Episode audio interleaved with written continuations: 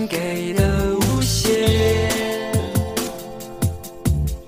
等待他离开，倦怠世界，想。这里是站台广播，欢迎搭乘本条声波列车，我是一口大井子。我是李逵爱。那今天这期依然是我们的一个常规板块，就是院线新片前瞻。然后我们来看看九月有哪些即将上映的新片要和大家见面。时间过得好快，转眼又开始站九月了。那不然八月您浅分享一下，有哪些看过的、印象深刻的？也没看啥好电影。啊，其实八月还是有很多现象级的爆款的片子的，比如像呃卖的非常好的《孤注一掷》，这个我们已经单独做了节目来跟大家聊了。然后也有就是在舆论场上非常有话题度的《燃冬》啊，这个我相信肯定是呃喜欢他的影迷会喜欢，然后不喜欢他的可能就是还是要调整自己的预期和这个最后得到的效果吧啊。嗯还有我们八月前瞻的时候最期待的《奥本海默》，我还没来得及看。这个我是刚刚看完零点场，然后呃还是非常推荐大家去看的。像诺兰这种级别的导演，三年拍一部，如果再不去看的话，尤其是再不去电影院看的话，那肯定是比较遗憾的一件事情了。嗯，八月的电影就这么多。那这些刚才我们说到的燃冬的这个问题，它现在舆论会有这样一个走向，就是因为大家的预期和影片呈现不符，所以这就说明我们前瞻这个板块其实是非常重要的。很有参考性。对我们反正是已经很明确了，当时燃冬会是一个什样什么样的片子，然后就不像片方会骗大家去什么大胆爱啊，爱来爱去 爱来爱去，什么七夕约会必备。然后在我们眼中，一开始对它的定位肯定就是一个文艺艺片。啊，它是一个感情会流动的，然后这样一个不是一 v 一的。对，嗯，所以嗯，我们的前瞻其实还是非常有必要的，希望大家能够呃认真听完我们这一期，再做自己的选择吧。嗯 好的好的，那我们就给大家沾一沾九月有哪些值得看吧。嗯，那我们就按时间顺序开始吧。嗯，首先第一部是九月一号上映的，叫做《意外人生》，这是一部爱情悬疑片儿，它的导演和编剧是佐治国。佐治国今年之前拍过一个片子，就是今年上映的，叫做《荒原》，豆瓣五点六分，李逵老师是有去看的。对，嗯，《荒原》怎么样？嗯，荒原我本身就不喜欢，我觉得就整个一个很无聊。嗯从荒原中，我感觉佐治国这个导演反正就是才华有限，然后有荒原的例子在前，所以这部《意外人生》我也不是很看好。我也没想到他居然还能一年出现两部片子在院线里面。对然后其实无论是《荒原》还是《意外人生》，都是他二零二零年就拍摄的片子了，其实都已经放了三年嘛。然后这部《意外人生》它的原片名叫做。繁华将至，主演是吴镇宇、任素汐、李康生，就是主打一个混搭。我们别说这个阵容倒是还不错，但这个阵容多意外，就放在一起，就两岸三地八竿子打不着的三位。是就是看他的预告片，我觉得很出戏的，就是。各地的口音融汇在一起，你非说他们三个就是有一些情爱纠葛，在非说他们是一个地儿的人，对 那就是吴镇宇的那种港普，那种别别口的港普，然后再加上李康生那种非常软糯的台湾普通话，然后又慢的那种语调，再加上任素汐的 中气十足，中气十足对吧？的台词、话剧腔，就发现啊，这也太酷了吧！这个组合。那我我来说一下这个剧情，它是讲身在澳门的潘一鸣，吴镇宇饰演的这个男主角，他意外收到了一份三十年未见面的父亲的遗嘱，父亲留给他一笔巨额遗产。要求潘一鸣参加葬礼才能继承。他遵守遗嘱，回到了出生的中国南方小城，在这里有他曾经的恋人林月，也就是任素汐饰演的这个角色，还有表面老实巴交的情敌华琪，是李康生饰演的角色，以及他素未谋面的女儿木子，还有一些残留的记忆和错综交织的秘密与阴谋，然后在这个故事中会呈现。嗯，我是觉得就是看了预告片，是质感奇差，对，还有三个演员的火花非常奇怪。非常弱，我只嗯能说是，就是我看见呃任素汐跟吴吴镇镇宇宇的激吻激情吻的时候，我整个整个人就是说嗯有点手足无措。是嗯他这个剧情应该就是吴镇宇当年跟初恋就任素汐啊还有过一个孩子，但他不知道，他就走了。对然然后任素汐就带这个孩子，然后嫁给李康了生，对是吧？嗯然后组成一个家庭。然后李康生在预告片里呈现的是应该是个家暴男，对，就是 感觉自己男性尊严被冒犯、嗯被挑战了。反正有他打任素汐的已经我经过风暴的感觉的画面啊。对，嗯啊，但是就是这整个从画面到表演都看起来非常的一塌糊涂了。对，嗯，就是我也不知道为啥预告片剪的这么电视剧，或者说嗯现在电视不能老说电视剧，因为现在有的电视剧做的真的挺不错的。是是是，不知道，反正就感觉这个预告片就随便找人剪了剪。嗯，对，就是还不如一些现在的那个 A 类网大，对这样效果非常差。再加上这个演员组合的奇思妙想吧，就是这种巧思性，我觉得这个片子，呃，应该也不会有人会想看吧？对，你觉得他的目标受众是谁呢？难道喜欢荒原的人，因为荒原 或者李康生的影迷？李康生的影迷的受众也太窄了吧？而且李康生影迷应该聪明到一看这个片子就觉得不妙吧？对，嗯，因为荒原就是把一个我觉得还算有意思的内容题材嗯。拍的超无聊，嗯。嗯。嗯荒原就让我有一种昏昏欲睡的感觉，嗯。我觉得《意外人生》大概率也是这样这样一部电影，如无特殊情况，我不是不会去看这一部的。嗯，因为我现在最近养成了一个习惯，叫做爱看购票平台上面的大字报海报。哦。就每个上面的 slogan 都非常精彩。嗯。这部《意外人生》的 slogan 叫做“为爱暴走，感动上头。好 好，就是策，我能感觉到策划在绞尽脑汁的接”，近于 如何如何吸引下下沉沉市场？对，为爱暴走，感动上哎，头我。那天刚好看到，就是也是有一个博主列出嗯。现在近在热议的一些大字报，然后奥本海默就没有写大字报，呃，那这大字报其实这个操作还是偏方行为。对，啊。这个是要偏方自己申请去换的，嗯。嗯然后因为确实比较明显嘛，如果换成大字报之后，然后一眼能抓人眼球。嗯 但就是也都是一些就是嗯针对下沉市场的片子，可能会比较想改成这种大字报海报。嗯嗯，，OK，那这部片子我们就聊这么多吧，我们也就不为爱暴走了。我感觉咱俩是没办法，上头，没办法感动上头。我们俩很累，没办法暴走，嗯 OK，那就我们进入同一天的下一部是九月一日上映的《GT 赛车极速狂飙》。这个片子我们在上一期前瞻里面聊过了，然后在评论区也跟大家说过，呃，它有撤档的这样一个动作。对啊、那我再简单带两句吧，就是、嗯呃，他的导演就是拍过《第九区》的南非导演尼尔布罗姆坎普，嗯然后演员就包括一位新演员阿奇马德基，还有两位大家熟悉的熟脸儿，就是大卫哈伯和奥兰多布鲁姆。嗯嗯，它是呃索尼哥伦比亚公司出品啊，改编自索尼旗下的赛车游戏。它同时也改编自英国赛车手詹恩·马登伯勒的真实故事啊，一个就是从小怀揣赛车梦想，但家境平凡，在偶然机会下，凭借他出色的游戏技巧和非凡的意志力，然后从游戏玩家中脱颖而出，成为职业赛车手的这样一个励志故事。嗯，它原本是八月十一日大陆同步北美上映，但因为好莱坞大罢工，然后导致它北美延档到八月二十五日，大陆的档期也延到了九月一日。不过就在前两周一直都是有周末的点映啊啊，我反正是点映看了这个片子的，觉得觉得怎么样？觉得比速激好看，然后它游戏感其实做的还是很强的，而且就是那种游戏场景跟现实场景的有一些呃无缝切换，那个转场非常丝滑。燃嘛，有那种就是少年成长那种热血的感觉吗？嗯，不太有，嗯但但是你会有那种看赛车比赛的那种爽感和燃感，就有一些沉浸式的。我那场还是有一些最后就是比如。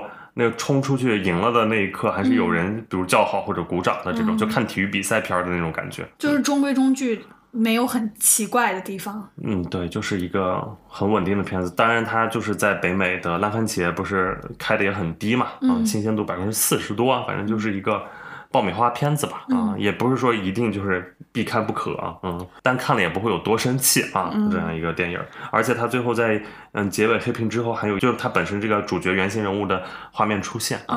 哦，青春光线的套路是不吧？也不是啦，这 毕竟是真人真事改编，一般都会有一些，嗯，就原型人物嘛，啊，嗯，那就是素鸡不耐受的可以去看这部是吧？嗯谁素鸡不耐受？嗯，咱俩我现在已经不，我现在不是特别耐受了，我觉得很无聊啊。哦，反正这部就是拍的，因为起码逻辑正常嘛，不像速激，因为他们上天入地的，而且又无限复活，然后家人加 family 这些都挺可怕的啊。嗯这个就是一个正常的一个少年成长嘛。嗯 嗯，好的，那接下来就进入下一部吧，就是九月八日上映的《永安镇故事集》。嗯啊，这个片子是我呃九月非常推荐大家看的一个片子啊。感觉九月的片好多你都看过了，对，我我又要 后面还有好多你也他都看过了。就是九月这部确实我也看过了，嗯呃，这个片子它是呃九零后戛纳嫡系中国导演魏树军的一部作品啊，期待已久的平遥双杰，对，平遥双爆之一。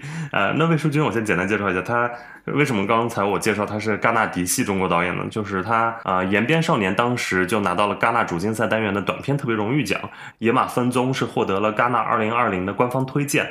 呃，《永安镇故事集》得到了戛纳导演双周单元的入围，然后今年《河边的错误》是入围了一种关注单元，所以它整个这几部片子，它成长路径都是在戛纳实现的啊、这就是一个戛纳嫡系导演的长成长长啊。史，对，对，所以呃，这部《永安镇故事集》呃非常推荐的理由是，它是一部关于电影的电影，就是原电影。嗯，我反正本身就是格外喜欢原电影叙事的，像上个月的呃《野蛮人入侵》的，就是也是一个原电影的电影嘛。嗯然后《永安镇故事集》它是叙述了一个剧组入驻拍摄地，给这个原本宁静的小镇带来了一些波澜。然而波澜过后，一切又重归宁静的故事。影片分为三个章节，分别叫做《独自等待》、《看上去很美》和《冥王星时刻》。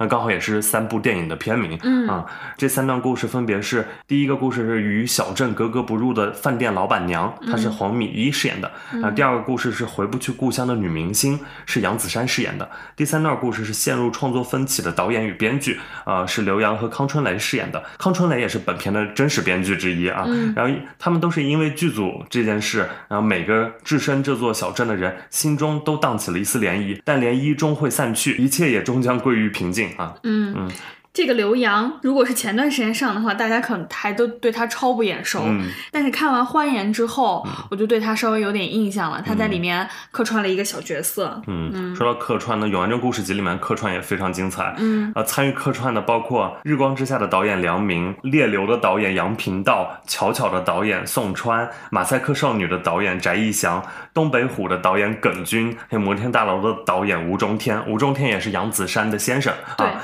然后这个就是呃一个文艺片挂的导演大集合。对，文艺片导演大集合，因为本身这部电影也是讲拍电影的，嗯然后这些导演在里面有的是客串导演，有的是那种就是行业内的人、制片人或者是影评人，然后他们 表演都非常有意思。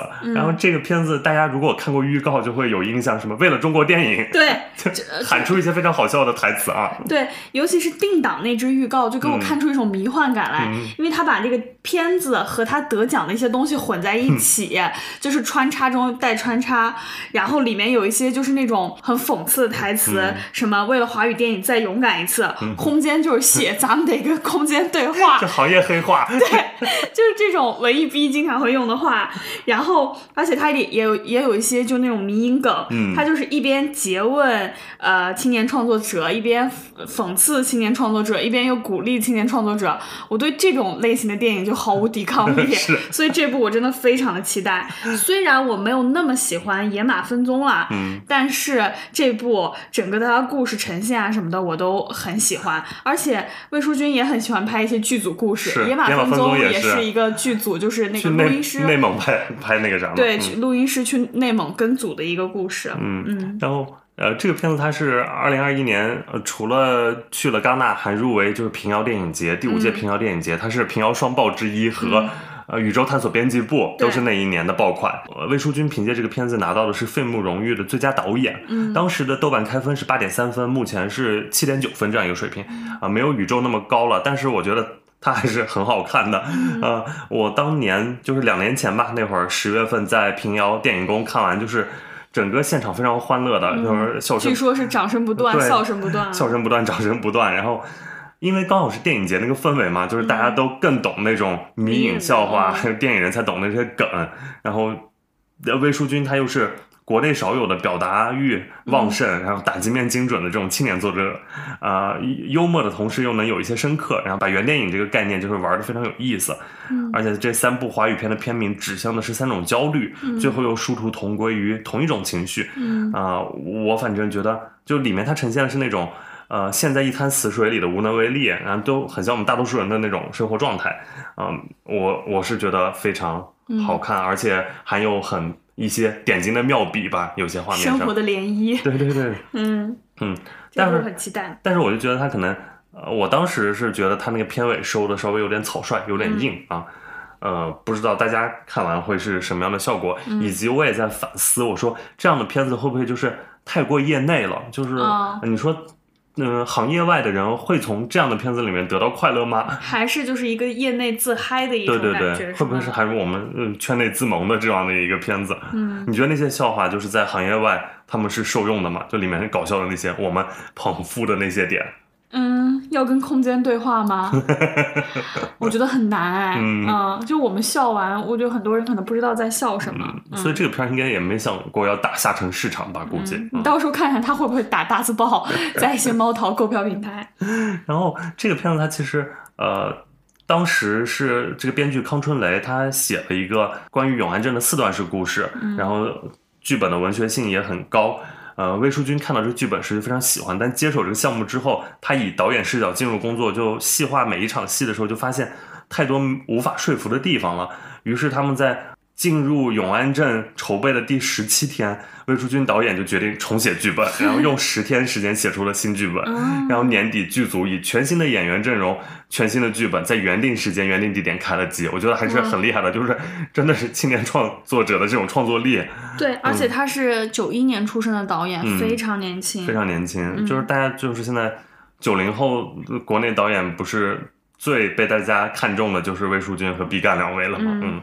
然后魏淑君当然她后面也有还有作两部作品，嗯一个是今年入围戛纳的《河边的错误》，嗯是朱朱一一龙龙、曾美惠孜主演的，是改编自余华的小说，一个嗯犯罪悬疑的这样一个题材的电影。嗯，啊，另外就是《白鹤亮翅》，这部我也特别期待白鹤。亮翅是王王景春，然后王鹤棣和严炳彦主演的。嗯嗯，反正这两部片子，呃，肯定未来也都会有对在电影节上面非常好的表现吧，估计是。然后我也很期待。嗯，而且原定就是《白鹤亮翅》里面那个演王景春和严敏燕儿子的那个人，好像是易烊千玺，他好像都进了组了，嗯，最后好像全平台又更新成王鹤棣了。对，就是有一个换演员的这样一个事情。嗯，但是当时也没有官宣有易烊千玺。对，嗯总之就是很期待魏淑君的片子，然后这部《永安镇故事集》必冲啊对，反正我觉得对，就是这种原电影，就是关于电影的电影，感兴趣的朋友是一定要看的，嗯，嗯真很有意思。嗯嗯，好的，那我们进入下一个。下一步就是九月九日的片子了。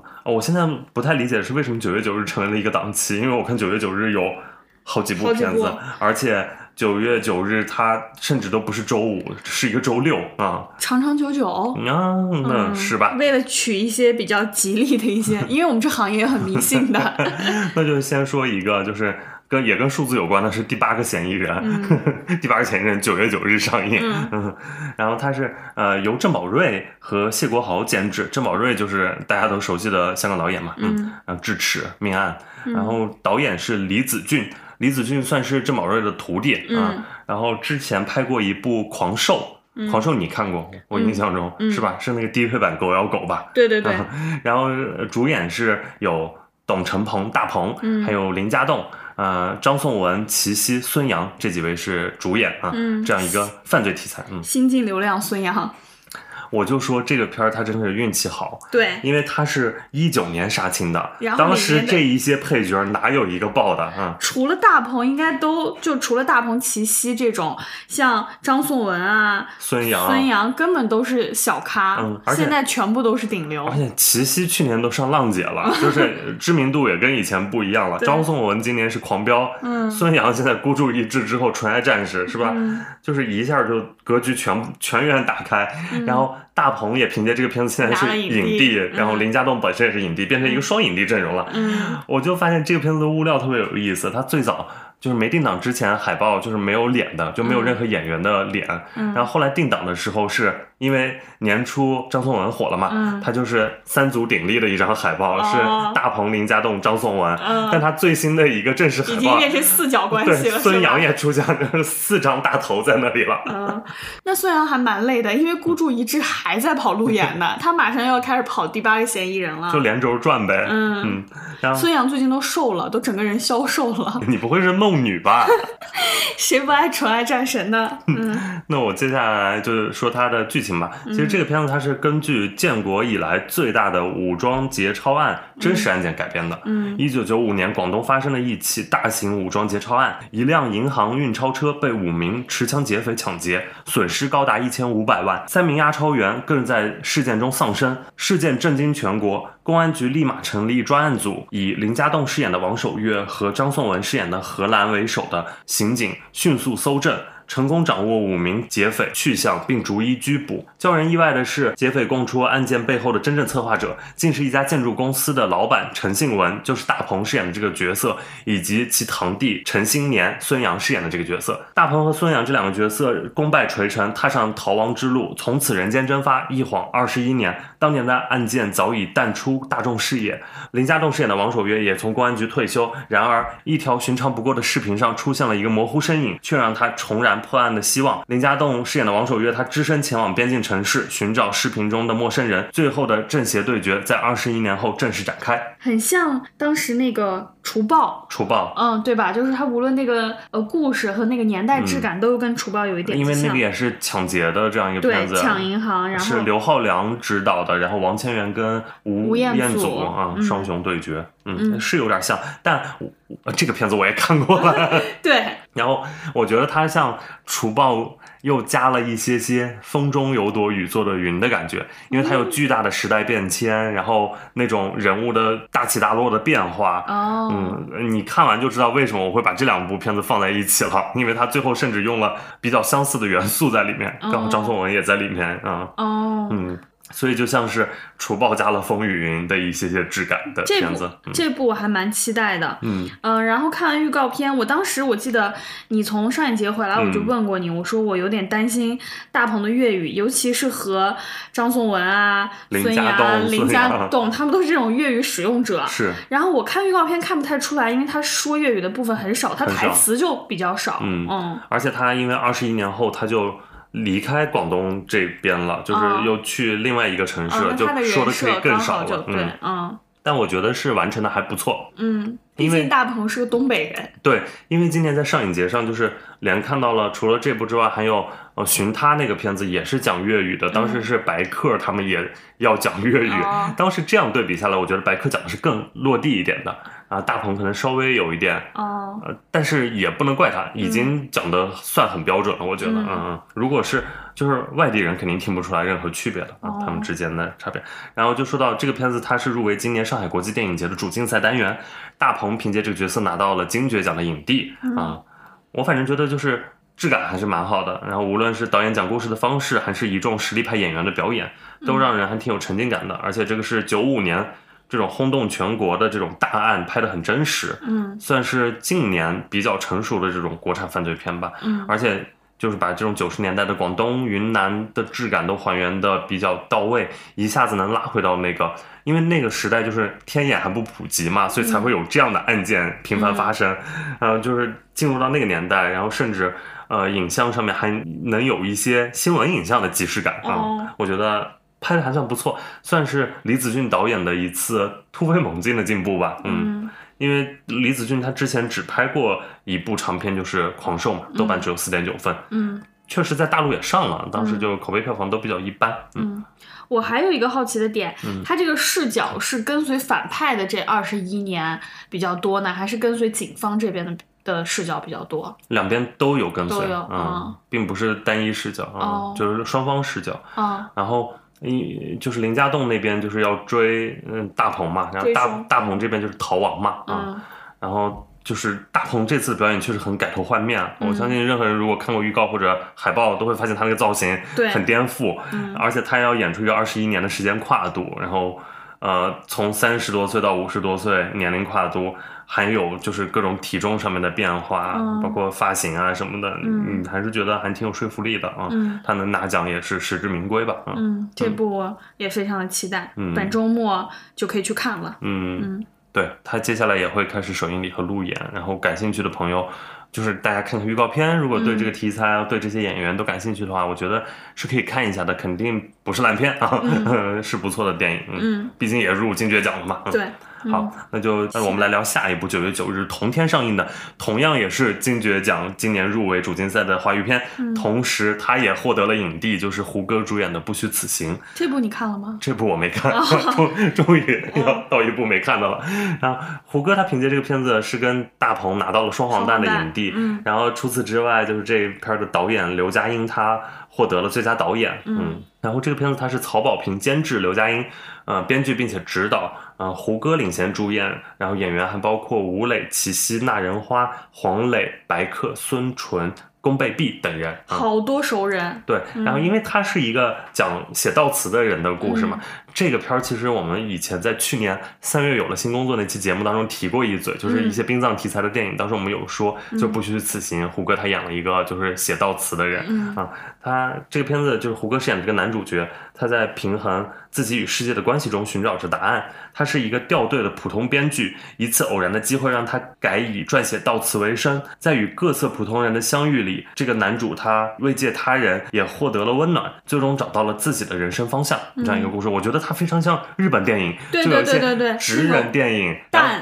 的那种感觉，就是淡淡的感觉，然后又是有一个自己的职场人身份，然后会面对很多 case，在这些案子里面，然后自己也得到了一些变化啊，嗯我觉得很很有这个感觉，嗯嗯，这部因为题材我还蛮期待的，就想看那种用悼词来讲述别人的故事，然后嗯用死亡来讲述生活故事，能呈现出一个什么样的质感。然后包括看预告片的时候，我觉得它美术做的也挺落地，挺有质感的。就尤其它有一些对于北漂生活的呈现，就比如说黄磊那个角色，呃，就悼念父亲，嗯说父亲以为他在北京就是结婚生子，就融入了这个城市，其实远远没有。然后包括嗯，有一个镜头就是胡歌跟齐溪那个角色在公交车上，然后感叹北京之大，然后包括问你家是哪里的？嗯哦，他们家是甘肃天水一个地方的，跟我算是半个老半个半个老乡。对，然后包括还有一个镜头特别打动我，就是有一个胡歌就是在自己租的那个屋子。嗯屋子的小桌上，用一个电脑支架把一个苹果电脑那样支起来，那一幕就跟你我一毛一样。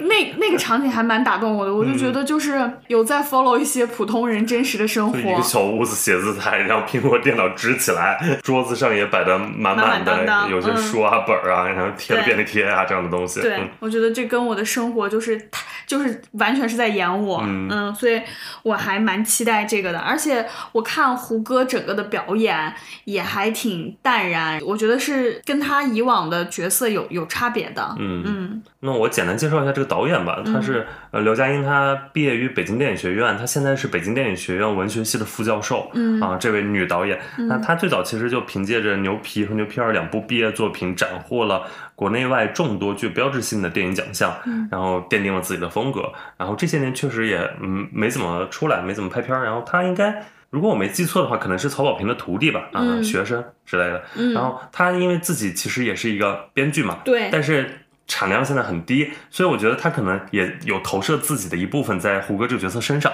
因为胡歌他这个角色不就是一个掉队的普通编剧，然后后来就是混的不咋行的编对剧。转行写悼词了，嗯我觉得他可能会有一些自己的呃，把自己的部分放在这个角色里，嗯而且我我因为上影节的时候，很多朋友确实都看过了，嗯。啊，他们跟我讲的就是这个片子结尾稍微有一点，就是周围很多朋友不太喜欢，就是因为他，呃，胡歌这个编剧，因为他不是不太成功的编剧嘛，嗯。在里面自己可能有一个比较困扰自己的点，就是他不会写第三幕，嗯。就是导致这个片子其实最后的第三幕也没有就是太写，哦然后就直接结束了，啊、哦所以大家都说、呃他一直这样说，反正最后这个片给人的感觉也是就缺了一个第三幕的那样的感觉啊。，OK，啊，这个片子确实，现在它的营销上面也用的词叫做“久久陪伴，久久不忘”。九月九日这个档期就用上了，但他用是合理的吧？就是写到死人久久不忘。就觉得 low low 的，好好的内容就是，当然，但是现在这么做就是大趋势了。嗯嗯人家大字报可是动人心弦、温暖治愈。嗯 然后这个片子还有就是一些点，比如像胡歌、吴磊的三搭。嗯，嗯，胡歌最近的新闻也很多，对，就是一会儿不想干了。退圈了，一会儿不是他也是在演我们打工人，我们每天就是不干了，然后不行说算了，再坚持坚持吧。早 F 晚 E 现在叫早上 fighting，晚上 emo。今天的热搜叫做什么？正式确诊为胡歌，就是说我们打工人。不是早上 fuck 吗？然后就是实时广场里面网友就在这说，不要再跟二百零八们共就是共情了，在这还确诊为胡歌呢。嗯，你倒是想得美，想胡想确诊为胡歌。嗯嗯好，那我们就讲下一部吧。嗯，来进入九月九日的下一部片子，叫做《三桂情史》。嗯这个片子我其实还挺好奇的，因为我看预告片儿比较有意思啊，对我而言，它是由李少红监制，然后姚晨担任联合监制，青年导演刘思义执导，然后主演有胡先煦、姚晨、周也、周依然、郑云龙主演的这样一个奇幻浪漫爱情童话电影啊。嗯嗯，它讲的是就是云端之上有一座天国赌场，天神们以人间悲欢打赌消遣，其中一个赌约关于真爱是否存在，天神们挑选了一个人间男婴王三桂，就是胡先煦饰演这个角色，就是三桂啊，施予了他一个古怪的诅咒，凡他亲吻之物立即陷入熟睡，呃，除非亲吻真爱。三桂的诅咒被发现后，被镇上的居民们视为异类，无依无靠的他踏上孤独的旅程，来到白石城，依次遇到三个改变他命运的女孩，有周也饰演的这个小公主于玉，姚晨饰演的巫婆霞姐，还有周依然饰演的骑士婷婷。嗯，也意外发现了美好平静的白石城还藏着一处不为人知的黑暗腹地，这样一个童话故事。我感觉啊，嗯这主题反正是有点子土，就是寻找真爱。迪士尼现在都不拍这些了，迪士尼你得加入一些呃 政治正确的元素呀、包括人种啊、一些嗯议题，你纯寻找真爱是行不通的了。嗯现在，而且看预告片的时候，里面胡先煦和姚晨接吻，反正也挺那个的。我是觉得还挺有意思的，因为就像你说的。迪士尼，迪士尼还在这么拍啊！就是呃，我我觉得睡美人的故事大家肯定都听过嘛，就是这个片儿的感觉就是把睡美人反写细了转了一下啊，就是一个男孩受到诅咒，然后凡他亲吻之人就会陷入沉睡，然后只有真爱打破这个诅咒，然后他把公主叙事变成了这种小男孩叙事，得有女的然后一个女性角色救他。对，嗯不再是就以前王子就用真爱之吻来拯救公主，而是就是几个女性他们会拯救这样一个被诅咒的男孩我觉得这个反写还是挺有意思的，因为它本身也是一个女导演的作品嘛。嗯姚晨她这几年其实监制了很多女性创作者的作品，比如嗯像《送我上青云》，还有今年的《脐带》，然后也都是华语院线里面比较缺失的这种女性视角。然后《嗯三桂情史》同样是这种青年女性的处女作啊、表面上是胡先煦他饰演的这个王三桂寻找真爱这样一个成长之旅，但贯穿其中，我觉得肯定也会是像姚晨啊、周也、周依然这种三位女性，她们对于真爱的不同感受和态度。然后我觉得还应该会有点意思啊。嗯，反正就期待他能在这种童话故事的包裹之下，讲出一些新鲜的故事。嗯尤其是看能不能加入一些女性议题、女性视角来。嗯，我觉得他反正是一个反写童话吧，我、嗯我就还挺好奇他会怎么讲这个故事的，但它的处理方式和呈现的视觉效果又非常童话嗯啊啊，包括姚晨的角色很好笑，就是失眠 所以很需要这个诅咒之吻。亲吻他。对，我觉得这些设定都还算是有点小小小妙点子的啊，嗯让我稍微会好奇一下这个片子。我应该会是简单看一下的，嗯，大家也可以看看预告，然后感不感兴趣吧，嗯。嗯 OK，那下一部是九月十二日上映的《红色恋人》。嗯呃，这个片子是一个老片重映，一九九八年的电影，是叶大鹰执导的。嗯叶大鹰导演呢，他是一个老导演啦，拍过《红樱桃》。嗯嗯、当然他还有很多身份，比如他爷爷是叶挺，嗯他父亲叶正明是中国人民解放军的优秀将领，母亲安琪是八一电影制片厂的演员，嗯都是一个又红然后又电影世家的这样一个身份的一位老导演啊。嗯那当然，《红色恋人》的卖点不是叶大鹰，嗯而是张国荣啊，张国荣、梅婷主演的革命爱情片。嗯因为九月十二日是哥哥张国荣的生日，对啊，所以这个片子也是九幺二重映，嗯也是因为有这个时间节点在。嗯其实几年前，就是二零一八年三月三十日，这个片子就有种被重映过了。嗯当时出了这个重映的消息，但是最后没有上成，因为三三零当时应该蹭的是四月一日哥哥的那个哦忌日、嗯啊，因为每年就是四月和九月就是一个哥哥的保护月，哥哥电影啊。嗯嗯，这些年也重映了很多，比如像《缘分》《失业生》《英雄本色》阿飞正传》嗯啊，就是我、年轻一代影迷也可以通过这种方式来再看看张国荣先生的那音种，容。对我觉得还是蛮好的啦。嗯嗯，但其实呃，这部我看的时间太早了，嗯是我很小的时候。它其实，在张国荣电影的序列里不算是很好的作品了，不算好，豆瓣七点二分，对而且不是港片，因为对然后这是一个很奇怪的电影。对，然后我我说实话，我现在一下子让我想这部电影，我只能想起来一些他的轶事，比如说嗯梅婷什么为了拍这，因为当时上了梅婷不是那个九六。九六中戏班的嘛，嗯为了拍这部电影，然后退学，因为他学校当时不让他 接戏。我第一时间想到的就是这种花边新闻。那这也是梅婷第一部电影。对嗯嗯然后呃，这反正这个 CP 现在看到就觉得还挺破次元的，张国荣、梅婷。嗯啊这片子它是以二十世纪三十年代的上海租界为背景，从一个美国人的视角刻画了以呃张国荣这个角色，还有梅婷这个角色为代表的共产党员为了新中国的诞生而奋斗的故事啊。嗯，其实是一个偏主旋律吧，啊嗯革命人的这样一个情感，嗯浪漫又凄美，红色恋人。对对对对嗯对，就是呃，里面还有陶泽如，嗯啊，陶泽如饰演的是梅婷这个角色秋秋的父亲啊，嗯他还是有很多就是我们在谍战片里也经常看到，比如什么假扮夫妻这样的一些情节在里面，然后一起，呃，就是张国荣和梅婷他们是呃假扮夫妻，然后在对方的影响下加入共产党，嗯并且日久生情啊日日久生情，照顾对方在上海，然后来看病，然后这那，嗯然后而然后他那个外国视角就是呃美国医生，嗯、就是也对这个中国、美丽的中国女人一见钟情，嗯。嗯、然而他得知了对方这两人的这种故事之后，嗯。决定不顾一切的帮助他们，然后见证了那段浪漫又凄美的红色之恋啊，嗯。这样一个故事，嗯这个还蛮好笑的，就是我看他现在豆瓣更新的，就是因为他修复了嘛，嗯但是还是用以前的素材嗯做了一版修复的预告片，嗯就很好笑。就现在就是还用那个什么叠画，各种叠画，但是画质又非常的非常清晰，嗯那种割裂感就 超。超好笑，就感觉那种那种老土的叠画嗯转场必须配配合着高马赛克，你才能觉得合理。就又老又新的感觉，嗯对嗯。然后这片儿它其实当时梅婷是凭借这个电影拿到了开罗国际电影节的最佳女演员奖，嗯。这片子也拿到了开罗国际电影节的金字塔奖银奖啊，呃，入围了金鸡奖，当年嗯。是五项提名，最后拿到的是最佳剪辑奖啊。嗯。除此之外，梅婷还凭借这个片子拿到了华表奖的最佳女演员，华表影后。但她没有拿到中戏的毕业证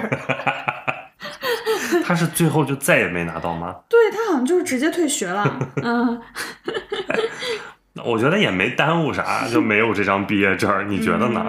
嗯，高中学历照样现在演的多好，父母爱情你白看，是不啦？嗯，哦，这个片子反正就是，我觉得排片应该也不会太多吧。对，啊、一个重映的老片，嗯而且又不是各个其他的那些让我们更想看的那些呃港片们啊，嗯就应该是它的这个受众也受众层面也比较有限啊，嗯应该只有张国荣的影迷们可能会非常想看这个片子了。嗯嗯，那我们就直接讲下一部吧嗯嗯，下一部是九月十五日上映的《鹦鹉杀》。嗯鹦鹉杀它是国内首部杀猪盘女性反杀电影，你听听这这一些定语。然后，呃，也是周冬雨主演，因为周呃鹦鹉杀最近一段时间，在他没有官宣定档之前，其实就上过一个热搜，热搜嗯嗯，是因为跟燃冬的《梦幻联动》，大家都 觉得鹦鹉杀那张海报像燃冬二，对。因为在海报里也是周冬雨在中间，女的她旁边两个男性，而且就是因为拍的比较远，嗯那张脸就是很神似，对就是张宇因为戴眼镜的造型，胡子拉碴，超神 似就很像刘昊然，然后张佑浩又是就是那个短发，也是就是靠在那儿。侧面拍，然后看不就太清楚脸。很像屈楚萧，就大家都说燃冬还拍二啊，真的很离谱，这个热搜上的。嗯 那我们说归说回来，所以鹦鹉杀这次定档之后，他的策略感觉就完全变了，对不再是三个人排排坐的海报，而变成了一个女性复仇的那样一个叙事的海报了。对就周冬雨一张大脸在一个那种海报上面，嗯嗯，就变成了又有一点像孤注一掷性转版，又有一点像消失的她二点零。甚至有有点想做黑暗荣耀呢，就是一个女性复仇的嗯 叙事。嗯 OK，那我先来简单介绍一下信息，就是它这个是女导演麻迎新编剧并执导的作品。哦，我不知道大家知不知道麻迎新啊？呃，她其实有在 B 站有一个节目叫做《周末电影派》，哦有将近一万订阅，是她跟她一个好姐妹在里面就聊电影什么的，然后有几期播放量还是非常高的，像聊什么洪尚秀啊、刘亚仁啊，嗯呃呃，失之愈合什么的，就是聊聊电影儿。当时他们应该都在西班牙，嗯啊但这个这个账号已经两年没有更新了。这个影视类 UP 主，这个可能是因为这两年他已经就回到国内开始拍《鹦鹉杀》吧。嗯，然后这个电影《鹦鹉杀》的主演有周冬雨、张宇、张佑浩，还有李梦，《五条人》里面的那个茂涛，以及蒋奇明啊。嗯嗯，电影它是呃，故事源自大量的杀猪盘的真实案例。哇、这一句话就跟孤注一掷真的一毛一样。对啊，然后他讲的是都市女白领周冉，就是周冬雨饰演的这个角色，在一次网恋中被骗走了五十五万，循着骗子留下的蛛丝马迹，周冉来到沿海小城，并意外结识了小镇青年张宇饰演的林志光和张佑浩饰演的许照这两个人。周冉她渐渐发现二人身上隐藏着自己受骗的线索，一场复仇之计也由此展开。嗯，嗯，就是一个女性复仇叙事。嗯，对，但我觉得一开始她应该是一个更偏向于怎么骗他，嗯但现在感觉他要复仇。看起来就是一个重点在他复仇这件事情。嗯。对，就是宣传方式从燃冬转向孤注一掷了啊！而且这也是周冬雨和张宇的二搭，嗯他们之前演过陈哲艺上一部短片《永恒风暴之年》里面的隔离的一个片段。嗯，我我是觉得这演员阵容还蛮好的，对，啊然后质感也还可以很好，啊，对，质感也还行。嗯嗯，然后而且再加上孤注一掷消失的他，现在把这种诈骗题材带得很火，嗯就可能会对这个《鹦鹉杀》的票房也会有帮助吧。嗯，嗯，但是周冬雨自燃冬之后，路人缘又更差了。不是，我是觉得周姐完全不用在乎路人。我觉得周姐完全可以就是走汤唯的路线，当然咱们就是出去出去拍，跟更好的导演、嗯更好的男演员合作。我们周姐就是，我觉得有实际的女演员，当然就完全不用再在乎那些路人缘了那些下沉市场的声音了。大家现在听到这儿也能听得出来，我们俩都还蛮喜欢燃冬的啊。虽然燃冬现在就是颇受争议，嗯但我确实还挺喜欢的。我也是，因为我觉得燃冬他就是他还是需要找到对的观众吧啊。对嗯呃，还是我不知道为什么大家对他的那个负面声音那么大，就是恶意那么大，说他歹毒。我第一次我觉得“歹毒”这个词用到也太过分了吧？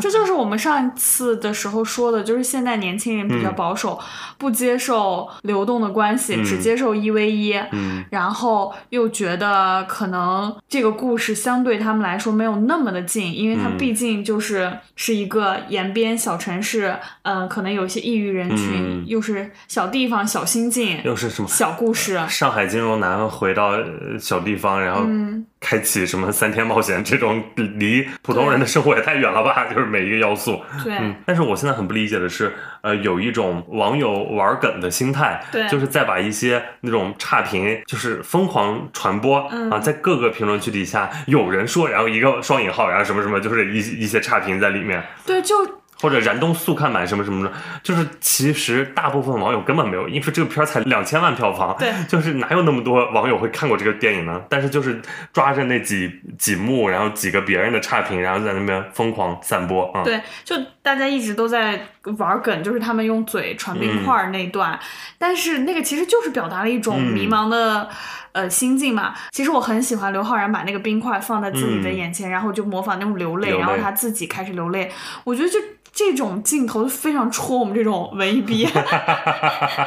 我当时第一次看，我说这多真实，多动人。对 谁知道就是多戳我们这些文艺文艺逼。那么多声音会说看不懂这在干啥？然后还有什么什么这帮臭臭的人鬼鬼祟鬼鬼，祟祟。所以现在年轻女孩已经完全不会喜欢上那种装逼文艺男了，是吧？就这个没有，就是聊法国新浪潮的的，对这种完全不带任何就是就是就是批判或者什么，我就真的很好奇，嗯。因为我们这种文艺女青年年轻的时候最吃这种男的了，然后现在我觉得但也是好事，现在你统一把人称为这种臭臭的文艺猥琐男，也是女性进步的一种体现吧。这都能到女性进步，李逵爱老师真的不是因为我们这些因为我们这些文艺女青年年轻的时候没少吃那种亏啊！这种人的亏，你知道吧？就现在如果女孩不上当了，也很不错啦。嗯，那是不要恋爱脑的问题吧？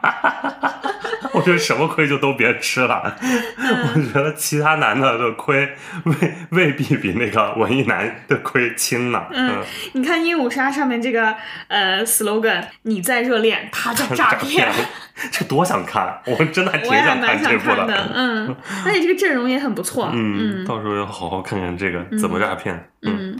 那我们进入下一步吧，嗯，是九月十五日上映的《威尼斯惊魂夜》，嗯，然后这个片子居然能拍这么多部，这这是所有人，不只是我，就每一次之前他定档，然后发物料，然后评论区都是为啥还能拍到第三部来？对，就是那个阿婆粉都是一片哀嚎，嗯就是说就逮着我们阿加莎克里斯蒂薅，是不是？嗯、他导演是肯尼斯布拉纳，就是这是一个英国演员，然后导演，他这个系列都是他拍的，并且主演的。啊、呃，包括还有《东方快车谋杀案》和《尼罗河上的惨案》。其实，在《尼罗河上的惨案》的片尾啊、呃，就有这个《威尼斯惊魂夜》的彩蛋了。然后，他的主演还有杨紫琼。他现在把就是一番，当然还是肯尼斯布拉纳嘛，然后把杨紫琼也设为主演。我觉得完全是因为杨紫琼现在现在成了影后了，影后了，红了。嗯，因为我们。但凡看过这他之前这几部的，除了他之外，其他都是平凡。对，讲真，就都是配角，只有他是男主来破案。嗯、然后现在就把杨紫琼直接提上女主，嗯。嗯然后它是今年的九月十五日在中国大陆和美国同步上映的。嗯，我觉得这个片儿应该很扑，因为但凡大制作一点的。因为现在演员罢工的事情就撤档了，这个片子就是还是不受影响，还是会上，没受啥影响，就说明也没抱太多的就是想要怎么宣传的这样一个期待吧。嗯，它影片改编自阿加莎·克里斯蒂的小说《万圣节前夜的谋杀案》，嗯，故事发生在二战后的威尼斯，一个怪异的万圣节前夜，本已退休的著名侦探波罗，就是肯定 很少有人会读他波罗吧？那你们怎么读？波罗不是，但中文不就是菠萝吗？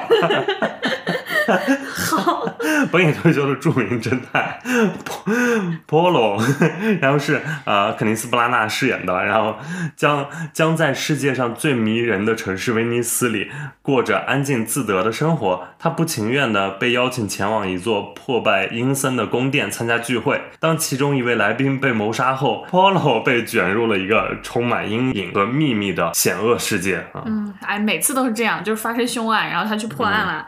嗯，这部我没什么期待的，因为说实话，就是《东方快车谋杀案》和《尼罗河上的惨案》都一般。嗯啊、无论是口碑啊什么，反正都一般。然后这个我觉得就是导演自己本人就是满足自己想要扮演这个大侦探的这个 这个心吧，可能。想演菠萝的心。对，然后除此之外，他这个片儿里除了波那个肯尼斯布拉纳还有杨紫琼之外，其他的演员大部分我也没咋认识，就演员也很多，一个群像。嗯，不像之前还星光熠熠呢。对，前一部还有那个。也说不上几个太多的，就上一部应该是盖尔加朵，嗯，还有那个锤哥，就是那个吃人的那个男演员，就是《请你的名字呼唤我》里面的男二号，然后以及现在自修室那个女主，嗯，艾玛麦基是叫这个名字吧？嗯、就是芭比里也有她，长得很像小丑女，嗯啊。就是我还能说上几个名字，到这一步就完全说不上几个了。除了杨紫琼之外，啊、嗯呃，有五十度灰的男主詹米多南，啊，好久没见他对。，然后还有《贱女孩》里面饰演那个女主老师的蒂娜菲，嗯啊，这是一个美国的女笑星啊。嗯还有《黄石》里面的女主凯蒂雷利，反正就说出来都很陌生的名字啊。嗯呃，其他的我就不念了，我更不认识了。嗯嗯，预告片给我的感觉就是一惊一乍的、jump scare 那种，还是很多，很老派的一些做法的，嗯呃，那种惊吓点。嗯，不知道导演拍完这部以后会不会收手？其实就很奇怪，因为肯尼斯布拉纳他是一个，你说他连着拍了这三部这个阿加莎的电影儿，对但他这间隙也没少工作。对，啊而且他的其他的都是好履历、好内容。就是他中间那部贝尔法斯特，嗯是奥斯卡提名很多项，然后并且让他得到了最佳原创剧本的啊。嗯呃，当然我不喜欢贝尔法斯特这个片子，啊，我觉得他就是把自己献给自己童年的一封情书，我也完全不感兴趣。除此之外，他还跟诺兰这几年每一部他都演了，《对信条》啊、《敦刻尔克》啊，包括最近的《奥本海默》里面他都有出演。嗯就是他是不缺好项目的，然后也是自己可以拍别的别的项目的，但是不知道为啥就死磕阿婆了，在这啊，就是想演菠萝吧。想演大侦探，嗯因为《东方快车谋杀案》是二零一七年上映的，当时豆瓣六点八分，卖了二点三亿，在中国大陆。到尼罗河上的惨案，二零二二年，这也是因为疫情，所以延档了啊，不然不会这么晚上映啊。二零二二年在中国大陆上映，豆瓣五点七分，卖了六千八百多万，所以就是各方面都是一直在下滑的，在下滑的。嗯当然，这部我肯定也是会去看的，因为已经形成习惯了，可能就是你看 IP 就是这样的，可能也闲吧，因为没事儿就是爱去电影院走走，然 后就也会看。因为前两部我也都在电影院看了啊，我就说那这部也看看吧，看看杨紫琼啊，嗯，但应该不会看，比如应该不会像对诺兰那样花多少钱看 IMAX 有这那零点场都不会，可能就挑一个普通的三 D 厅便宜一点的周围的去看一下就好了，嗯。嗯嗯，就是不知道，我觉得这部它的票房跟口碑可能还不如上一部，嗯，应该会越来越差吧。我应该不会看，我应该会等流媒体上线。嗯，嗯好，那我们就说下一部是九月十五日上映的《速度与爱情》，然后嗯这个片子是去年的一部泰国电影，也是我个人的二零二二年外语片十佳，第十名，对记得。感兴趣的朋友其实可以回听啊、呃去年年末的那一期节目，就是我们的、呃电影十佳，嗯呃，这是一部爱情动作喜剧，是由呃我我每次读这个导演的名字都非常费劲儿，我现在再努力一下，是由纳瓦彭、坦荣、坦荣瓜、坦荣瓜塔纳里编剧并执导，纳瓦彭、坦荣瓜塔纳里编剧并执导啊。这个导演他之前拍过《时光机》，也叫做《旧爱断舍离》，是在国内上映过的啊。然后除此之外，那些主演就是念出名字，大家应该也都不认识，然后我念的也费劲儿，就不念了啊。嗯他讲的就是一个现年三十多岁的男主角，他是一个竞技叠杯的世界冠军啊。呃，全球各地的年轻人都在挑战他，试图打破他创下的世界纪录。在此期间，与男主长期交往并照顾其日常生活的女主，她决定结束两人的恋爱关系。嗯然后男主角失去了女友，就像蝙蝠侠没有了阿尔弗雷德一样，因为这个竞技叠杯界中的王者在现实生活中其实严重缺乏自理能力。嗯然后他就不但要对抗竞技叠杯的后起之秀，作为万众瞩目的世界冠军，他还需要学习基本的生活技能，包括洗衣、拖地、熨烫、购物、修理水泵以及处理一些琐碎的日常事务。那这些琐事对一般人来说很简单，但对这位竞技叠杯大师来说却成了一场艰苦的鏖战。然而他面临的最大挑战是如何挽回女友的心啊！嗯这样一个其实是用呃竞技叠杯来包裹着的一个爱情小清新电影，我觉得啊，对，这部在之前节目里也说过，我也挺喜欢的，因为它有很多迷因梗。对，它致敬了很多电影，像片名就大家很容易想到速激嘛，里面还有一些呃极速追杀呀、星球大战，然后包括对于寄生虫的好几次、最好笑，好几次那种 callback 都很好笑。嗯女佣对寄生虫，而且它也很像，就是呃《花束般的恋爱》这部电嗯影，因为《花束般的恋爱》我也很喜欢，它就讲一对情侣的爱与分离，就是成长过后我们就没办法再在一起的对，就是。男女两个人明明很相爱，但是大家这个共同成长的步调是不一致的。嗯我们不是因为就不爱了分开了，但是就是没办法，就是要分开，就是很现实的一些部分在。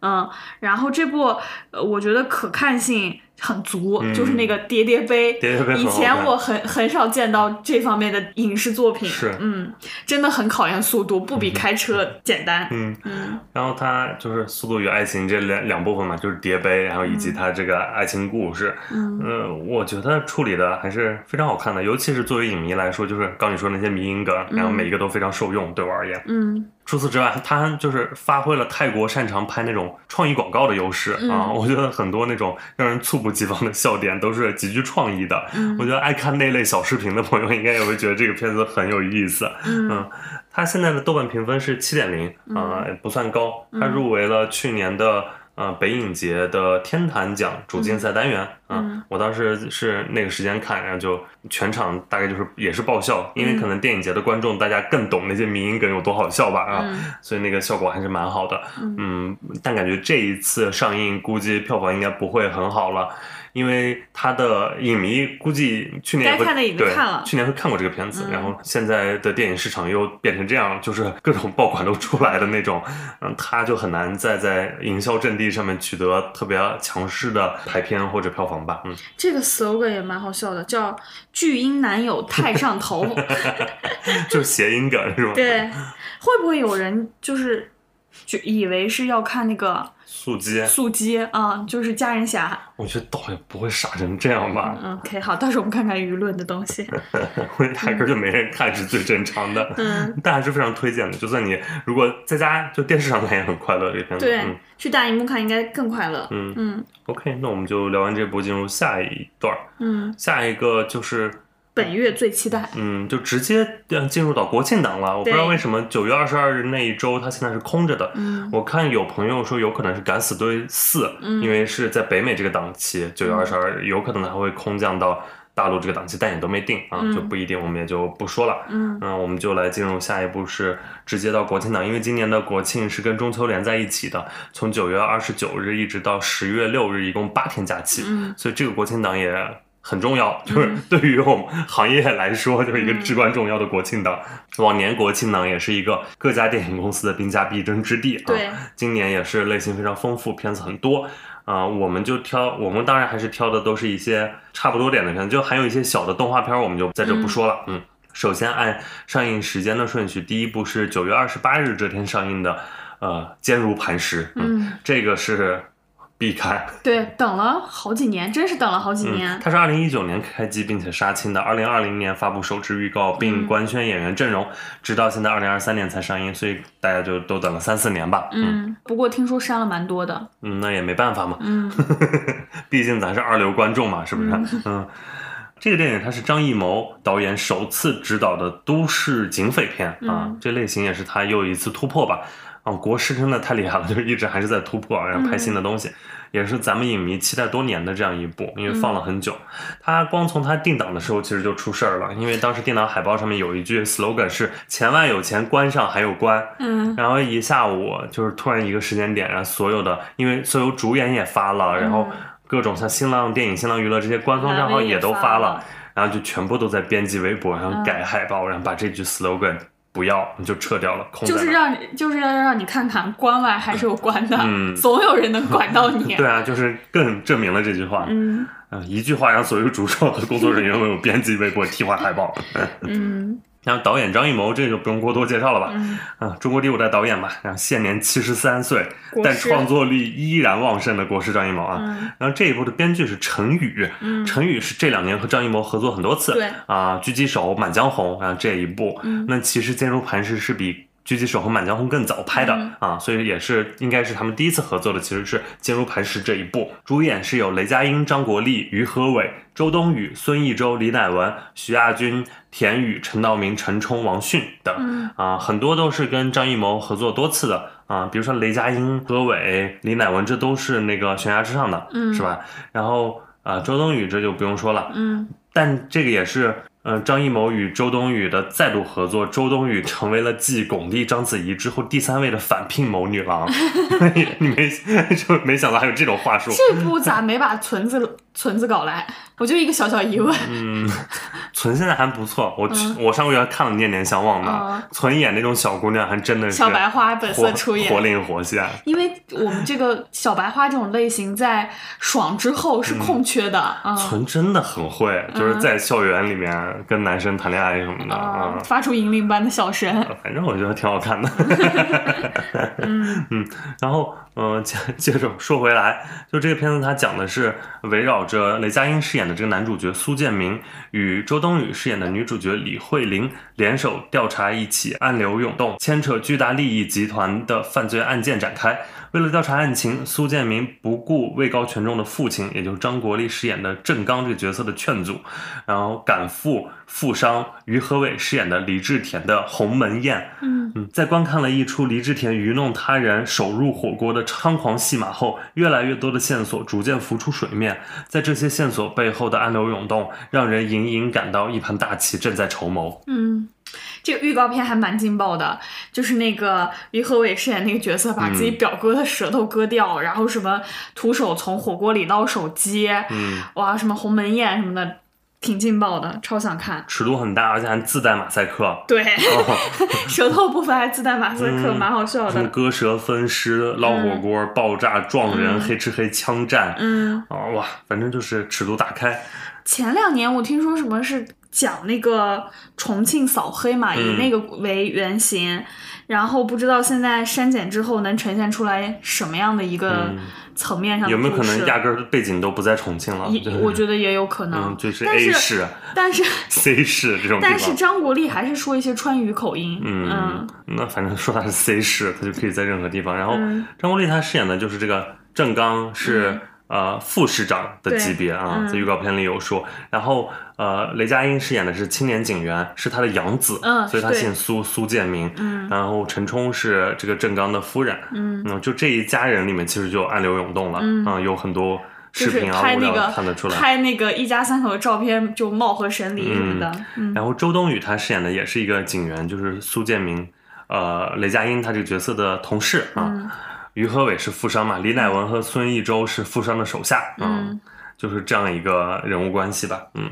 我觉得应该这个再不看那要到底要看啥？看啥？嗯我我而且这个这些演员也都是好演员，国师又值得信赖，呃，这个题材也呃很少见，然后尺度又感觉会大开，嗯而且这一次的美学风格也非常特别，就有一种霓虹美学在里面，就是它那个色调，嗯绿的绿，紫的紫的，啊，嗯就很不像国师以前的那些片子啊，我觉得就是还呃挺特别的，是值得在大荧幕上看一下的，嗯。嗯而且这个片子出品方是光线嗯，啊，这也是国师跟光线的又他们一个队长期都是有合作的，嗯，之前狙击手不也是光线吗？嗯，嗯而且国师的创作力真的很旺盛，就是他下一部已经在开拍了，嗯。呃，叫做《第二十条》，然后主演也是雷佳音、马丽、嗯。赵丽颖、高叶、嗯。刘耀文、张译，讲的是一个检察官人到中年，本想努力赶上职业生涯的末班车，啊进入市院工作，不料卷入一起巨大的案件，然后与此嗯。同时，他家里也面临着相似的考验，是一个喜剧题材，然后也嗯。是。就是很佩服张艺谋现在这个创作力吧，嗯。而且这个演员阵容，你看又有刚刚大火的什么高叶呀，啊，又有新生代里面时代少年团的刘耀文啊，嗯。就是不过国师一直爱用小顶流，嗯。当年长城也是啊，嗯，反正突然就不像好话了，突然开始阴阳人家，嗯。啊，总之就是期待期待就对了，《坚如磐石》是一定会看的，我九月九、月末嗯必看的一部，嗯。那接下来就进入下一步吧。嗯下一步不知道会是多少人的必看呢？嗯我觉得会是很多人非常想看的片子。嗯，前任四英年早婚，我先吐槽一下这个嗯片名啊，嗯，那两位 哥都多大了，还在这英年早婚呢？十年前这个 IP 刚出的时候，我觉得他们就得三十多了，现在还现在啊，这都真的他对，他俩都当爹了，他本身也都是对都都有孩子，结婚生子的。嗯这前任系列真见证了他们的整个就是成长成长，嗯又更感人了吧？这个情怀。好，回到前任四，就是导演是田玉山，啊、就整个这个系列都是他导的。嗯，主演是依然是韩庚，嗯呃，郑恺，然后还有于文文。除此之外，还有很多新面孔，比如像刘亚瑟、张天爱、主演曼姿啊、嗯啊，然后老面孔也还有曾梦雪啊，嗯这样一个爱情喜剧电影。嗯讲的是韩庚饰演的孟云和郑恺饰演的于飞这对难兄难弟，在经历情场的洗礼之后，终于来到了谈婚论嫁的年纪。怎么才终于来到啊？面对家人的催促，正在经历分手后遗症的孟云，带着为什么要结婚的疑问，开始寻找真爱。哇，又要寻找真爱了。而于飞和女友丁点儿，为了应对。结婚后即将产生的各种情况，自创了结婚冷静期，将婚后生活提前预演。一个在寻爱之路上越来越迷茫，一个在体验婚姻生活后问题频出，两兄弟纷纷面临着新的情感难题。嗯，我觉得还挺现实的。这就突然说完这几个点，点还是很对，很准的。戳中我了。不是，就是结婚冷静期，你不觉得很就是真该冷静啊，嗯 是吧？这片儿是没想到，就是如此长情的，就是嗯、能成为影坛一个常青树、下沉之王，卖搞四部，这真是下沉之王。当年那个体面于文文哭着吃芒果，我的妈呀，就是成就刚好成了那个短视频兴起的这股风潮。嗯你说这年头啥片儿啥系列还能拍四部？嗯啊，那个《指环王》《霍比特人》也顶多到三就完事儿了吧？嗯他前任能排四啊？这是啥样的？还该不会还要五六七跟《哈利波特》似的吧？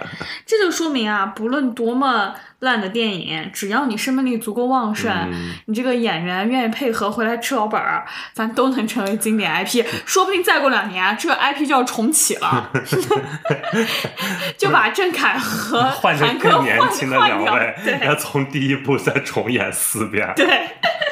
我觉得完全有可能，而且还要邀请他们再重新回来客串，对再把情怀拉满。这才叫情怀杀！谁谁短视频平台这个音乐一起，他们这个整个那个镜头一打，谁不哭？谁谁哭了我不说。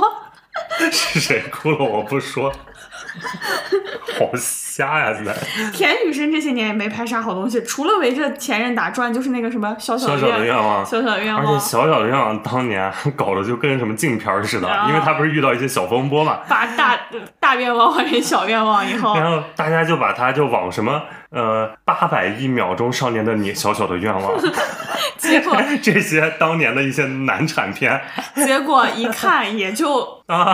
普通成那样，连破处两个字根本说都说不出那来。《小小愿望》本身也是翻拍韩国的嘛，就本身也没那么好，然后也就是因为自己有些小问题，然后反而被营销起来了。嗯，但是嗯，前任四一年早婚，我都能想象到那个短视频营销会做的多么的如火如荼。嗯已经非常厉害了。嗯我告诉你，前任四英年早婚现在的猫眼想看有一百一十二万，就是它是代映所有电影里面的最高断层第一，啊，第二名也就三十多万，哇，那真的是断层 它是破了记录的，嗯就是它是猫眼平台首部想看破百万的爱情电影。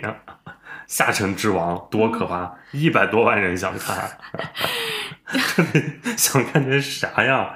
那说回来，就是《前任攻略》这个系列呢，二零一四年第一部豆瓣六点一分，卖了一点二九亿，然后二零一五年第二部《前任二备胎反击战》是五点二分，卖了二点五一亿。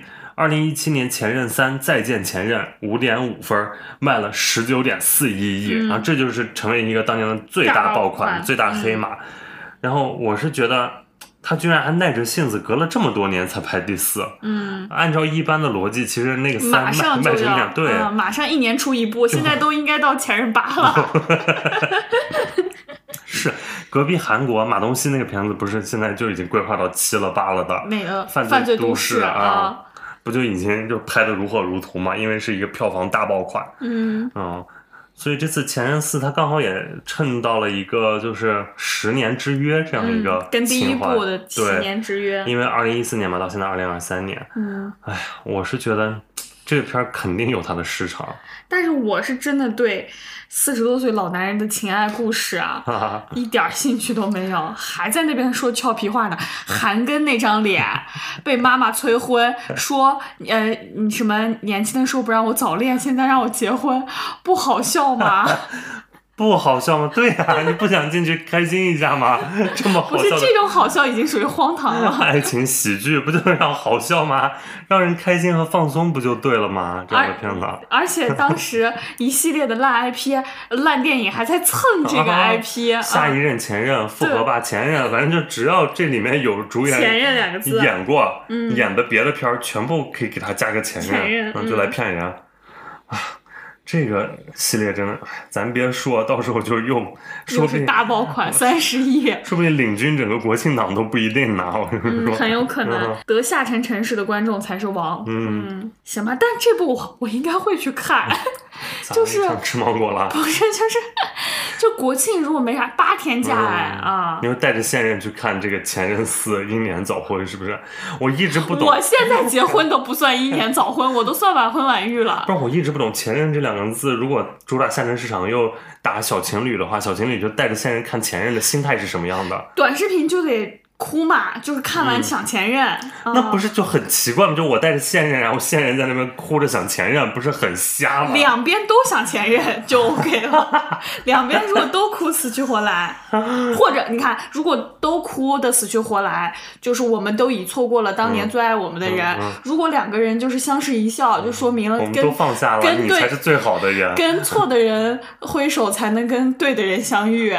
我很怕，就万一一个哭一个不哭，一个哭一个不哭，打什么点位呢？我想想啊，嗯，什么别哭了，还有我什么的，嗯还放下吧。我到底多久才我到底多久才能让你卸下心防？不是，是那个，就是一女生哭，男的不哭，然后看向她，然后女的就是安慰她，然后女的回头，然后就眼泪就擦干，然后又露出一个笑容，就是苦涩的笑是吗？不苦涩了，就已经放下了，就是那段痛苦的过往哦是吧？然后但是那男的哭，女的不哭呢？就也可以同样的，就是、当现在发现你在身边的时候，我就又笑了，对，笑了，又笑了，又哭又笑，对吧？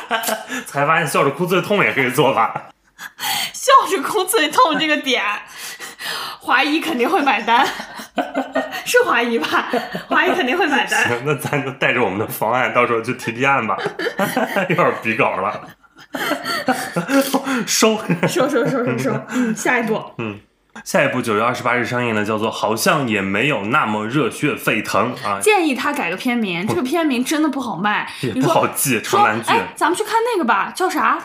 好像 好像叫啥来着？对，好像也没那么热血沸腾。嗯，然后这个片儿它是由邢文雄监制，这个导演呢，他是拍《这个杀手不太冷静》那位导演，现在就已经可以摇身一变当监制了。嗯，他就是爱那个魏翔嘛，我知道，我对他印象就是爱魏翔。然后导演是高虎，嗯然后主演是魏翔、王志、呃月亮领衔主演。除此之外，还有很多麻花演员，嗯然后小笑星们。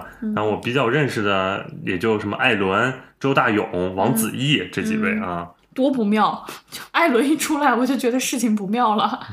艾伦不妙还是长远不妙？艾伦，在我这里，艾伦就在我这里，他们不相上下。你的眼光还是不够长远。我觉得未来长远必成更不妙的一位。好，这电影它改编自西班牙电影《篮球冠军》，这《篮球冠军》李逵老师看过。对，嗯，它呃篮球冠军是呃一九年三月二十二日在中国大陆上映过的，对呃豆瓣七点二分，卖了当年票房是六十四万，嗯听听多惨啊，对六十四万，所以很多人应该都不知道这片儿。嗯然后它的剧情呢，就是对胜利无比执着的篮球教练魏国珍是魏翔饰演的这个角色，因违规受罚被迫进入一所特殊的学校支教。当奉行打球就是为了赢的自负教练遇上一群热爱篮球但能力值为负的球员，在鸡同鸭讲式的日常相处和不停陷入中断的篮球训练中。濒临崩溃的魏教练会有奇招延续自己的不败神话吗？他们又能否一起负负得正，在即将到来的联赛上一路高歌猛进、披荆斩棘、勇夺冠军呢？这样一个故事，嗯，我再重申啊，我麻花不耐受，每次有麻花内容我就要。说我麻花不耐受，尤其是害怕艾伦。我看这个预告片前两个镜头的时候，就已经后撤一步了。嗯不过因为我看过《篮球冠军》，这故事倒是一个真的挺好的一个故事，嗯而且他确实用了一些就是特殊的人士，嗯然后来拍这个片子。因为你用这样的演员，你也知道，就是嗯，确实拍摄。困难，就包括你指导表演，就确实非常难。我觉得这部电影的意义性还是挺大的，嗯但是就它效果的呈现来说，我不抱什么特别好的期待。嗯。首先，我先更正一下，这个片儿不是麻花电影，嗯，因为现在麻花电影分很多种，麻花外围电影、麻花嫡系电影，哦，就是反正就是这个电影就跟麻花不是嫡系，呃完全没啥太大关系。嗯，有没有是不是嫡系，主要看韩腾亮，沈腾和马丽到底有没有，至少有一位吧。嗯你这个谁都没有，是艾伦来，是反正没那么麻花，嗯所以就证明可能没那么好笑。嗯嗯，我反正看他预告片，我觉得蛮尬的啊、嗯但是就是可能大家玩的就是尬，然后嗯会出一些效果吧。嗯其实魏翔他已经是再次演这样的教练角色了。我不知道大家有没有印象，在《西红柿首富》里面，他是那个足球队的教练啊，嗯三三口一头猪啊。嗯，然后后来魏翔又凭借着这个杀手不太冷静，又到这个片子了。我现在每次说这片子都 不喜欢，嗯然后反正就是翻身农奴把歌唱吧，我们魏翔、嗯成为这种多少十几亿票房的春节档大男主啊，嗯啊反正就一下就起来了。接下来就你看又能平平凡演男主，嗯，又能演演到这种国庆档的喜剧片的男一号、啊嗯，我觉得不错，也熬出来了。也算熬出来吧。但以前这个杀手不太冷静，大家其实对魏翔有更多一种滤镜，就是那种草根逆袭，对，就因为那电影里本身有这样一种对，叙还是事。比较欣赏他这种熬出来的这个嗯劲儿、对啊。小人物，因为刚好跟他就是电影里的角色又跟他本本人完美契合了，嗯无论气质还是经历。所以你现在再看他，如果真的能当上一番男主来演其他这些角色，是不是也能有那么好的适配度呢？这个其实是大家嗯嗯值得看的一个问题吧。嗯嗯，我觉得大家可以先看一下《篮球冠军》啊，啊、西班牙原版对，如果就是感兴趣的话，可以再看一遍《篮球冠军》。总不能看完哦，挺好的，还要再看一个国产版吧？大家是觉得就国产版应该会更不错，还是怎样吗？嗯，反正就是喜欢魏翔的同学可以择优选择，好吧？话就到这儿了。OK，那我们就进下一步。嗯，下一步是刚刚定档。嗯，这两天才定档的九月二十九日上映的《九三国际列车大劫案：莫斯科行动》。我以前以为这个片子的片名就只有五个字，只有莫斯科行动但现在为什么这么长？嗯，它不利于传播。啊，对，又不利于传播，但是它起码就是大家可以说，哎，那看个那个吧，看什么《莫斯科行动莫斯科行》动 OK，大家就知道是啥。那这一部片子它是由华人影业出品，邱礼涛执导，韩三平联合监制，刘德华联合监制及特别出演的这样一个片子。主演他除了刚才说的刘德华之外，还有就是张涵予、黄轩、文咏珊、谷嘉诚、白纳日苏、张本煜、尚宇贤阿如娜啊、何晟铭等等。嗯，这部我必冲啊，邱礼涛粉丝。本爱涛人必冲。涛涛女孩，这种原地集结是吧？因为我连绝地追击都冲了呢，我做到了我当时许下的诺言。嗯，他这个片子其实呃也是一个很以前很轰动的一个案件哈，对，是中国第一桩跨境追捕真实案件改编的。啊，讲的是九十年代初，前苏联解体后，经济濒临崩溃，商品供应极度匮乏，大批中国商贩乘坐 K 三次列车，就从北京至莫斯科的国际列车往来中俄两国，把中国的服装、食品、化妆品等消费品贩运到俄罗斯啊，获取高额利润。在这列车承载着巨额现金和货品的列车上，犯罪分子的罪恶欲望也在疯狂滋长啊！以黄轩饰演的这个角色为首的悍匪集团训练有素，分工明确，对 K 三次国际列车进行了丧心病狂的连环洗劫，案件一时轰动世界。嗯，然后案发后，这个我们的张涵予饰演的中国警察，带领公安小队伪装成商人，深入陌生的俄罗斯，开展跨国抓捕行动。过程中，化名为瓦西里的神秘人，就是刘德华饰演的这个角色，和一个名叫珍珍的女子，就是文咏珊饰演的这个角色，引起了警方的注意。一个更大的惊天阴谋逐渐揭开啊！嗯这部我超级期待，因为我本身对中俄列车大劫案这个故事我本身就很感兴趣。之前麦当杰拍过那部我也看过，嗯对，那那个算是比较奇情了，嗯里面还有涉及到一些性爱的镜头，轮奸四轮次在里奸对，面啊，我记得有这种。对，然后这个案子我本身我听过非常多，就是讲呃讲这个罪案的一些嗯播客，对这个对这个案子进行各个角度的 拆解，搜这个案子来听啊！对，就进行过各个角度的拆解。我对这个故事超感兴哦，趣。所以你不是因为是涛涛女孩要在线集结，而是就各个点女孩。各个点都戳在我的心心巴上。对，而且而且说实话，就是因为之前我们也说了那个《绝地追击啊》啊什么的，它更像是邱礼涛的一个行活嘛。嗯但这一部我感觉是涛涛的力作。涛的力作，对，然后。他就是在这个火车的一个狭小的空间里，嗯然后他对于一些场面，包括一些奇观性的呈现啊什么的，我都挺感兴趣的。嗯而且张涵予和刘德华再次相遇在火车上，也是看点吧？对，是是是是是，天下无贼嘛。你说天下无贼那片子今天也上不了了吧？这种嗯，结尾就是这个主角儿，嗯，就也很难，然后现在反而又能看到了，我觉得是看点。嗯我我当然也会看到，我就是也很好奇邱礼涛现在，因为邱礼涛现在片子看多了，稍微我有点不耐受了。是呃也不是不耐受，就是有点疲劳。嗯因为涛涛今年就是第四部上映了，嗯就是已经属于一个破纪录的水平了，嗯在中国大陆一年内能上四部自己的新片，嗯啊、就是没有之前没哪个导演是能这样做到的，嗯。嗯，这他这种量级的导演，嗯，而且你点进这个涛的页面啊，就是它的这个时间，你一屏是拉不完的，啊是。后面的东西。未来还有超多内容，嗯。而且那个海关战线也有可能今年年内会上，哇，所以那他就有一年五部了，啊，就多可怕。嗯。啊，这个片子当然阵容还是非常好的，你像刘德华、张涵予、嗯。黄轩啊，包括文咏珊，今年也是刚从《消失的她》里面就是美艳出圈啊。嗯，这里边也挺美艳的，嗯呃文咏珊应该在哪儿都一直都是会美艳吧？走美艳她现在来我们这个录播课的地儿也会美艳吧？你说他敲门的时候 进来也会邪魅狂 狷是吧？也会跟咱俩画风完全不一样吧？嗯这个《莫斯科行动》，反正因为他现在只出了呃一套海报，还有一支预告，我觉得大家还可以再多看看。而且那个预告好短，嗯，嗯大家还是再多看看它的物料，然后来决定要不要去冲这部片子吧。嗯，嗯，而且但感觉应该是蛮红蛮专的，毕竟是行动后缀嘛。是啊，嗯，而且又有张涵予，张涵予多红啊，嗯，但是对啊，张涵予肯定而且又去国外，你看，那就是红海行动，是吧？湄公河行动。说明又得敲着桌子啊，扯着嗓子在那儿。嗯。OK，嗯。那我们就去下一部就更红的片子还在后头呢。嗯。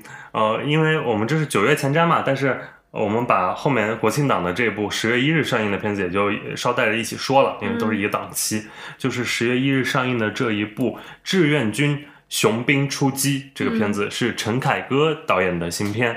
我们非常期待陈凯歌的《少年时代》，但没有上传。对 啊，没想到就是还是等到了他的这一部，嗯，这一部《志愿军雄兵出击》，它是陈凯歌执导，编剧是黄建新啊，黄建新也是老导演，嗯 嗯，拍过很多大业，但是也拍过很多我们非常喜欢的当年啊九十年代的社会现实主义的一些片子啊。然后主演他有辛柏青、朱一龙、张子枫、陈飞宇、朱亚文、肖央、张佑浩、欧豪。魏晨、尹昉、魏大勋等非常多的人，念不完，根本念不完。那再念一些吧，什么 章子怡、张颂文、王传君、朗月婷、吴京、唐国强、杜淳、贾冰、林永健、王艳辉、郭晓东、李乃文、聂远。好了，不念了。海清、袁文康、不是后面还有黄晓黄晓明、郭涛、李光洁、张海宇、嗯，王阳、王骁、保剑锋、后面还有更大咖的吧？段奕宏、李雪健、王志文、刘昊然、杜江。杜江、嗯，韩东君、史鹏元。因为人家是三部曲嘛，所以就、哦，对，嗯还有武大靖。对，嗯因为这是三部曲。对，然后这个三部曲也是在这个月，就是八月十五日刚刚正式杀青了嗯整个三部曲。然后国庆就要跟大家见面的是第一部，嗯这个雄兵出击，嗯它是。为了纪念抗美援朝战争胜利七十周年，那影片以全景式多维度立体展现这场新中国的立国之战。嗯一九四九年建国初期，新中国面临内忧外患局面。朝鲜内战爆发以来，美军屡在中朝边境挑衅，平民惨遭轰炸。为了维护来之不易的和平，为了世代长久的安稳，一九五零年十月，中国人民志愿军入朝，抗美援朝战争拉开帷幕。这是一场举国之战，政治博弈场。毛泽东和斯大林谈判，运筹帷幄，力争国家利益。朝鲜战场，即使军备实力对比悬殊，我军却用壮烈牺牲换回节节胜利。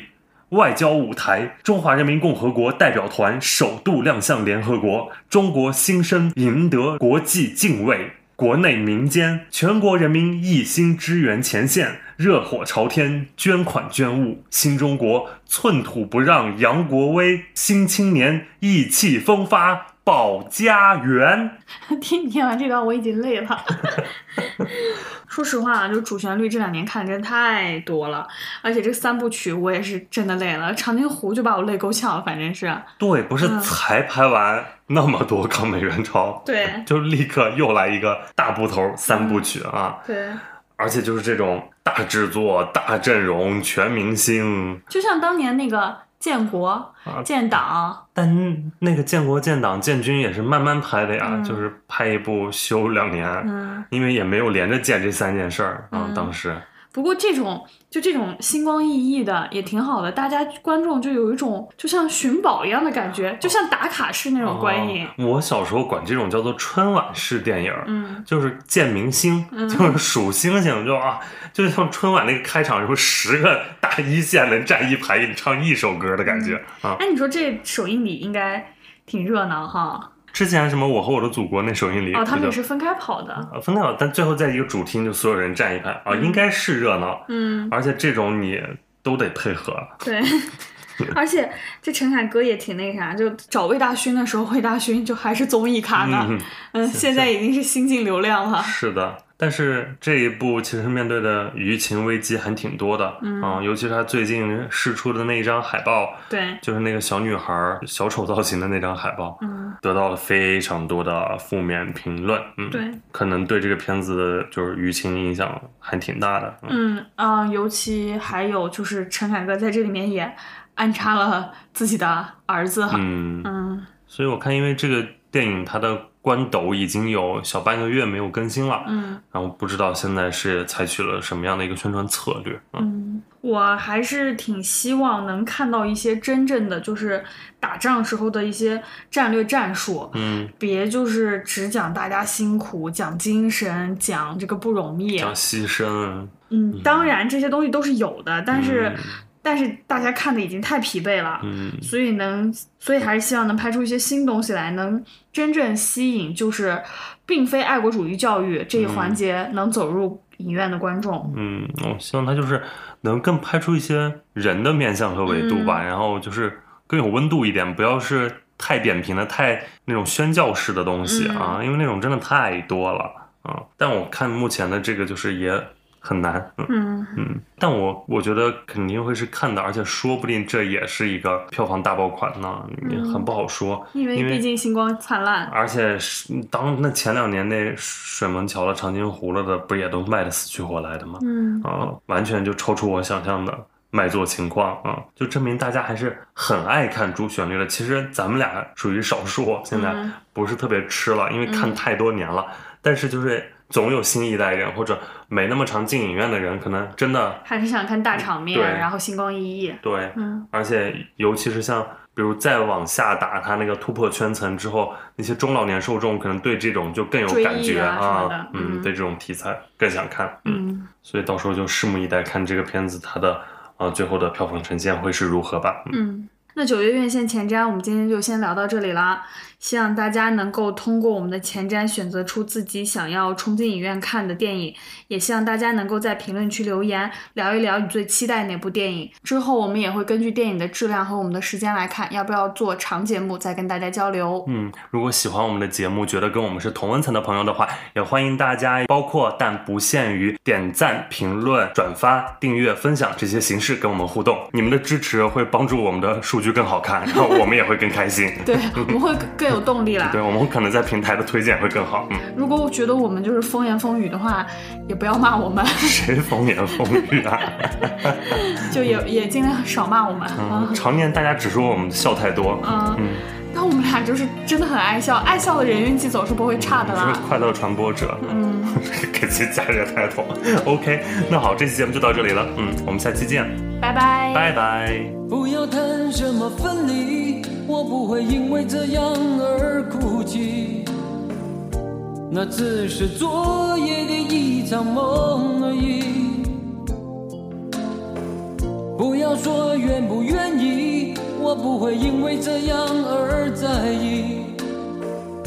那只是昨夜的一场游戏。那只是一场游戏，一场梦。虽然你影子还出现我眼里，在我的歌声中早已没有你。那只是一场游戏，一场梦。不要把残缺的爱在这里在两个人的世界里不该有你。哦为什么道别离又说什么在一起？如今虽然没有你我还是我自己。说什么此情永不渝说什么我爱你。如今依然没有你我还是我自己。